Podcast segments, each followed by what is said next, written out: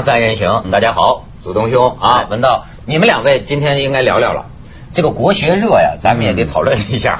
现在想说国学妹妹吗？国学妹妹，你没听过啊？啊，有个人叫国学妹妹，你都不知道？我就知道《论语》保安呢。不不不，国学妹妹是什么呢？是有个小女孩，总是穿着那种很暴露的三点式的衣服，很性感，然后跑到北京国子监，在那边跳舞跳热舞，然后把整个过程拍下来，然后他自己也填一些律师，然后呢就在网上弄。那么天天搔首弄姿，最喜欢抱着个孔子像来来做些很大胆的动作。他不知道，学妹妹，他不知道孔子说过“唯女人与小人为难养也”吗？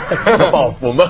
国学妹妹，就是现在我我不知道学术行里的事儿哈，但是我觉得最近一段时间以来啊，都在聊这个事儿。又出了什么？有李陵，有个叫李陵的写了本书叫《丧家犬》，引起丧家狗，丧家狗说孔子什么丧家狗，引起很多争论。呃，另外还有一个保安学《论语》的，也上了大学讲开课啊，在北大开课。哎，最近怎么这么爱聊这个国学的这个？是由电视化引起的，就是国学当然国学热是一个一个一个趋势。这些年，因为因为对西方文化有些不满，对传统的马列主义，他们也，所以有的人提倡就是重新研究但是但是比较引起大家注意，是因为电视的原因。电视啊啊！你说这电视，我想起一个历史学家叫孟宪实，嗯。嗯，他也在中央台百家讲坛讲，嗯，因为我挺喜欢看《贞观之治》，所以要不说跟人民群众不是一条心呢，嗯，这个《贞观之治》啊，据说收视率平平，嗯，那么后来我看到他接受一些采访啊。就当时拍这个电视剧《贞观之治》，作为编剧啊，面临一些选择。嗯，比方说要让老百姓看呢，这得编一个人编点好看的。据说哈，编过一个说窦建德的女儿潜入唐太宗的皇宫，跟唐太宗发生了婚外恋。不是皇帝好像不存在什么婚外，反正就跟唐太宗李世民 皇帝婚外恋，跟唐太宗李世民搞私情。哎，你想想电视剧里有这个东西哈，好看好看好看好看。但是最后呢，人家就是毅然决然。不行，这个东西啊，忠于史实，忠于历史真实。我跟你说，我也我能，就是我为什么爱看《贞观之治》？老实讲，就是说，我觉得咱们这辈子没什么时间看完什么二十四史、二十五史了。看完《资治通鉴》，恐怕这辈子也不可能了。嗯。所以呢，有时候通过这个电视剧啊，我是这么一个目的。我不是为，我真的觉得他如果这比较接近历史真实啊。用一种比较，这比百百家讲坛好看吧？至少对吧？你电视剧的方式，我学了很多知识，这就免了看那些看不懂的书啊。嗯，包括甚至我现在有一个毛病，我看一些历史题材电视剧哈，你都能看得出来，就是比如说什么地方是他瞎编的，一瞎编我就不看了，我就快进，我就看碟嘛。呀，比如说窦建德女儿出来了，我就快进。但是有些地方我知道它是历史真实的，我就看看。你看，我就是这么一个目的。但是呢，很多人认为。你这样弄的话，就会带来收视率平平，而且本身戏剧行里的人也在争论，说有必要那样吗？一个虚构的一个历史剧的创作，为什么要那么多条条框框，非要历史真实啊？一直关联到说这个百家讲坛，你比如说这孟宪实，他也有困惑呀，他就说我讲课，我说出一个观点。那么，按照我讲课的做学问的习惯，我应该说，徐祖东近些年来写过一篇论文，他提出了这么一种观点。可是呢，导演会跟我讲啊，哎，孟老师能不能人名少一点啊？你多了一个人名，观众就流失一分呐。观众不爱听这枯燥的什么的。对。但是他说，那我做学问，我写个书，末尾我都得有有索引呐。这是我这从哪儿来的？要不不成剽窃了。但但是呢，你面向电视这种大众的，大家需要的是。通过其实就是需要说书，需要讲故事，对，少点这种复杂的这这种东西，对对。你看，它是完全两种不同的追求，常常是这样。他那你说，不过我觉得像你刚刚说这种国大众的国学热啊，那么自然你你有人就批评嘛，比如说像上百家讲坛的几个学者、几个教授都给人批评了，都说你们庸俗化了。那么，要不然就李林那种就很惨。他明明那本书一点也不庸俗，他明明是很认真的在写一本书，人家只抓住他一个对抓，他是其实是好的意思，对说他到处奔对，反正就这个。所以那天文道就跟我感慨啊，说这很多批评的人明显就没看过李陵这本书，对，看都没看。哎，他但但是他这样的一个一个词儿就引起大家注意，这也是一个很好的一个销售策略。对，但是我觉得呢，这种大众国学热，呃，里面还有个很强的一种意识。集体的意识在里面，那是什么呢？这一方面就是，呃，中国人最近几年有身份焦虑，就是你不觉得吗？我们中国人是很关心我们中国人是什么人这个问题的。我们以前不也讲过这个吗？就是说，你举我举个例子，呃呃，像山西黑窑这事儿，我就看到有网友就说，干出这种事儿的人，他还能算是中国人吗？嗯 这不算是人了，就不用说不是中国人。这这这个逻辑是跟日本一样的。日本呢，对，讲你不好啊，你是日本人，你是日本人吗？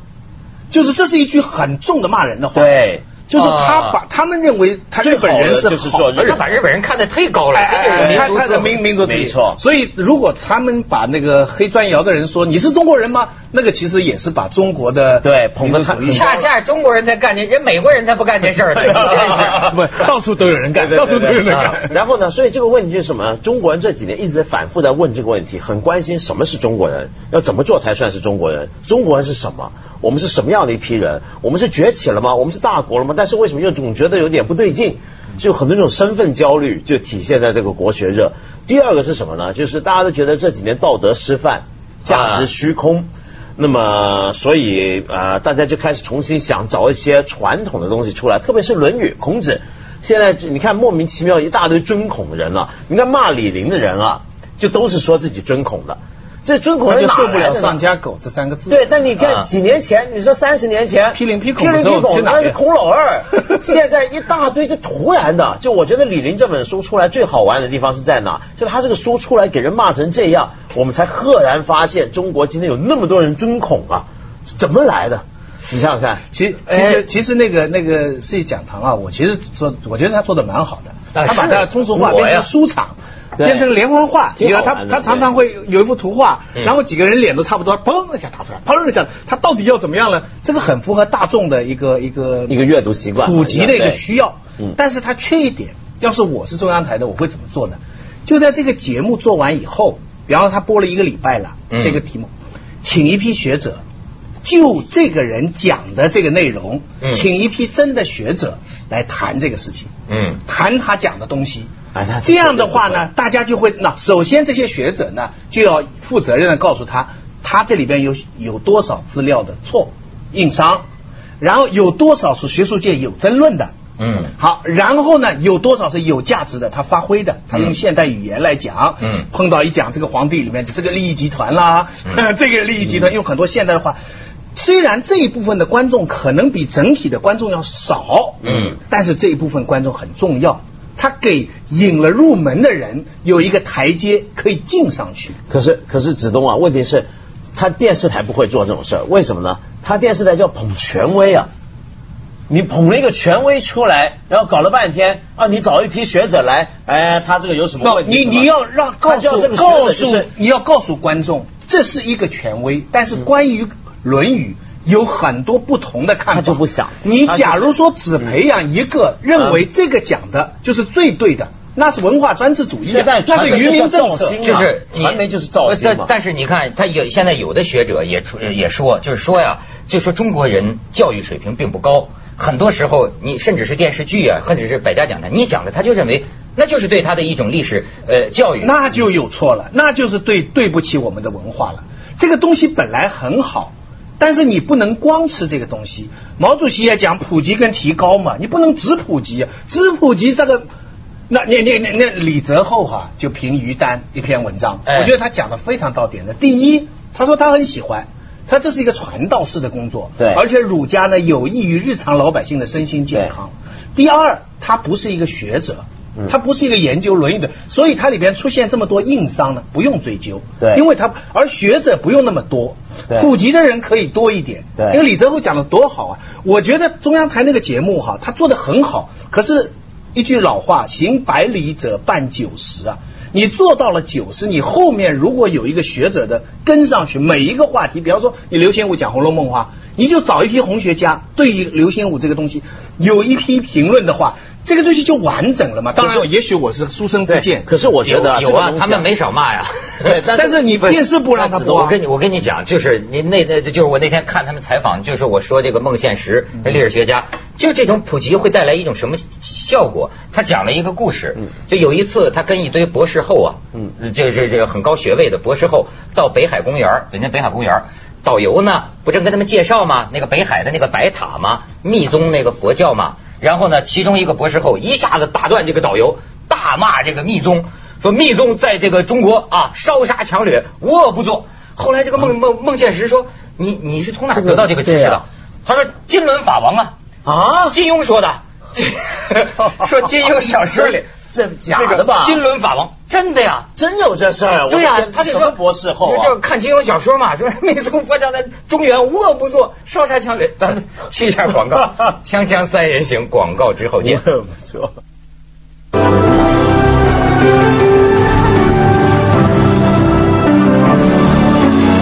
我觉得呢，就是刚刚你说李泽厚那个说法，我觉得很有道理，因为我一直也觉得于丹呢，他可能有很多东西我们未必同意。但是它至少做到普及了，但你说的那个呢，就是要电视台在普及之外还要再深入。但是我觉得这恰恰不是电视台能够做得好也愿意做的事情。我觉得就是媒体要分工的。你比如说电视台普及了，让大家都看了于丹，都对《论语》有兴趣。接下来要做的是什么呢？接下来其实就是要靠那些观众自己了。我常讲嘛，呃，于丹那本书，他后来出了书了，《论语心得》，据说卖了超过五百万册。啊，对啊，说这五百万本里面，哪怕只要有呃十万个人去买回一本《论语》译著，比如说杨伯峻的，啊，回来认认真真或者读读李泽厚的《论语精读》，对，他刚出嘛，这就已经叫做很功德无量了。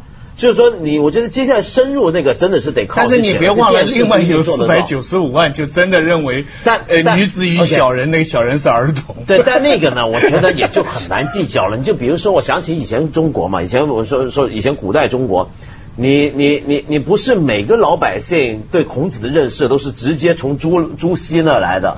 不是从二程那来的，你后来就私塾里的那老师，但是但但是古代是朱熹影响到下面的老师，对，我知道。现在倒过来，博士受的是金轮法王，金轮法王。咱不是说金庸不好，但问题是他是武侠小说，对不对？对对。就是这其实其实你还是说这一代人的历，我们这一代人的历史教育不成功，对吗？我们上学的时候，不是不是是行业分工不明确。有一个北大的教授，一个一个负责跟我来讲，他说电视上这个东西，他说他在电视讲是传媒的成功，对，可是他到要到我们学校里这样上课就是渎职。啊，你 明白没有？就是他在他在课堂上，如果对研究生这样讲的话，这就是渎职。电视应该，尤其是中国的电视，中国的电视跟海外不一样，不是纯粹商业化，有有引导全民众意识形态的责任。是，你既然有这么大的收视率，这么高的经济回报了，你拿出这一部分的力量来办一个比较小众的，纠正一些比较显见的。错误，你给大家至少给千万学子一个机会进到另外一个台阶，我觉得这有什么？但这有何操作困难？这个央视它首先等于是给自己拆台了，不会呀。而且，但我觉得这个国学日，啊，我反而想讲另一个另一个问题，什么问题呢？就是今天我们讲孔子，特别国学里面特别讲儒家经典这一块，讲儒家这一块，我觉得有一个很大的缺陷，什么缺陷呢？就是儒家这个传统啊，是很丰富的一个传统，嗯，它有很多个面相。对，过去呢，大家打要打孔子的时候，就说他是封建的王朝的意识形态。现在捧他呢，就说是讲道德，要讲这个社会秩序。对，但是结果呢，这种种讲法，这两种讲法，或肯定或否定，都忽略了一点很重要的东西。什么东西呢？我一直觉得儒家里面有一种批判的知识分子的传统，这个东西呢，就消失掉了。现在不见了，就我觉得讲国学可以，但是我们要多方面的发掘它，找到很多资源。我觉得这个我对这个国学所谓的这个个人兴趣啊，比较符合各取所需。就是说呀，这个反正看嘛，呃，它有时候是一种缘分，是一种遭遇，你知道吗？呃，就是我看到这句话，联系我现在的生活处境，嘣噔，心有所感，明白了一些东西。本来读书就是这样的，读书就是不断的诠释，就是我们在我们的处境。动用我拥有的智力上各种的资源去解读我现在看的这本书，然后使它跟我发生关系。其实每个人都是这样，但是我为什么说特别关心这种批判的传统呢？你比如说以前儒家啊，我觉得儒家有一个很重要的东西什么，就史官的传统。儒它的来源这就跟史官是在一起。你们记不记得孔子曾经称赞那史官？说这个是个刚正不阿嘛，就是怎么样都记载我国王怎么样啊杀人啦，如何如何。对，孔子本人编春秋嘛。对，就是要这么记录下来。你看这个传统很有意思。其实按照以前皇朝的传统啊，这个每个皇朝的石头不是这个史官要写实录吗？这个实录啊，理论上是皇帝不能看的。就说你当皇帝，我是你的史官，留给下一代。对你今天干什么？唐太宗就老想看，最后还真给他看着了。对，但是是不对的。嗯，就是我得看，我得写，就不让你看。咱们现在是要在指导下写。对 对对，但所以我们更要发掘了这种传统。你看这个传统，这讲的是什么？就是说，皇帝你皇权不是完全不受制约的，有东西在制约你，谁制约你？历史在制约你。这个历史把握在什么人手上？是个知识分子道统。的手上，过去中国人那么喜欢讲道统，就是说除了你这个皇帝的治统之外，还有个道统。又比如说有些人骂这个董仲舒嘛，说搞封建迷信，对不对？但其实董仲舒那个地方好玩的在哪？就是说他跟皇帝讲，皇帝啊，你除了你之外，这世上还有个天，这个天比你还大。你看那犯大水了吧？为什么犯大水？天在处罚你呢。他就是要统另一个中国把皇帝叫天子，对。这上面还有天，跟日本的那个天皇不一样，日本天皇就是天，对，所以反的。中国可以说替天行道，可以反掉皇帝，天命给了另一个人了，天的儿子。怪不怪我，我都老说天知道是天。咱们去一下广告，锵锵三人行，广告之后见。